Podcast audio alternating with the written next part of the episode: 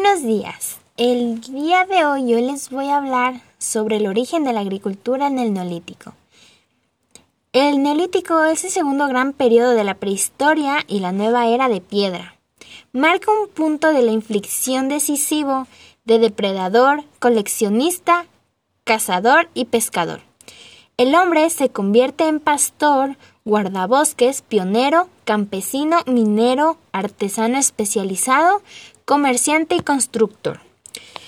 Los hombres dejan de ser solo depredadores, que derivan su sustento de la naturaleza. Se convierten en productores que renuevan lo que consumen, semillas y caza, sembrando y criando.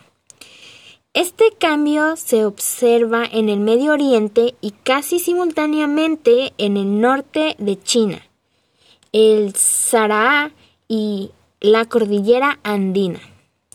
En el año 12.500 a.C., pequeñas comunidades humanas comienzan a agruparse en aldeas permanentes, luego desarrollan la agricultura, además de la caza, la pesca y la recolección. Luego practican la reproducción y finalmente cultivan las artes de fuego, incluyendo cerámica y metalurgia de bronce. Aquí informando Lorelei Sánchez.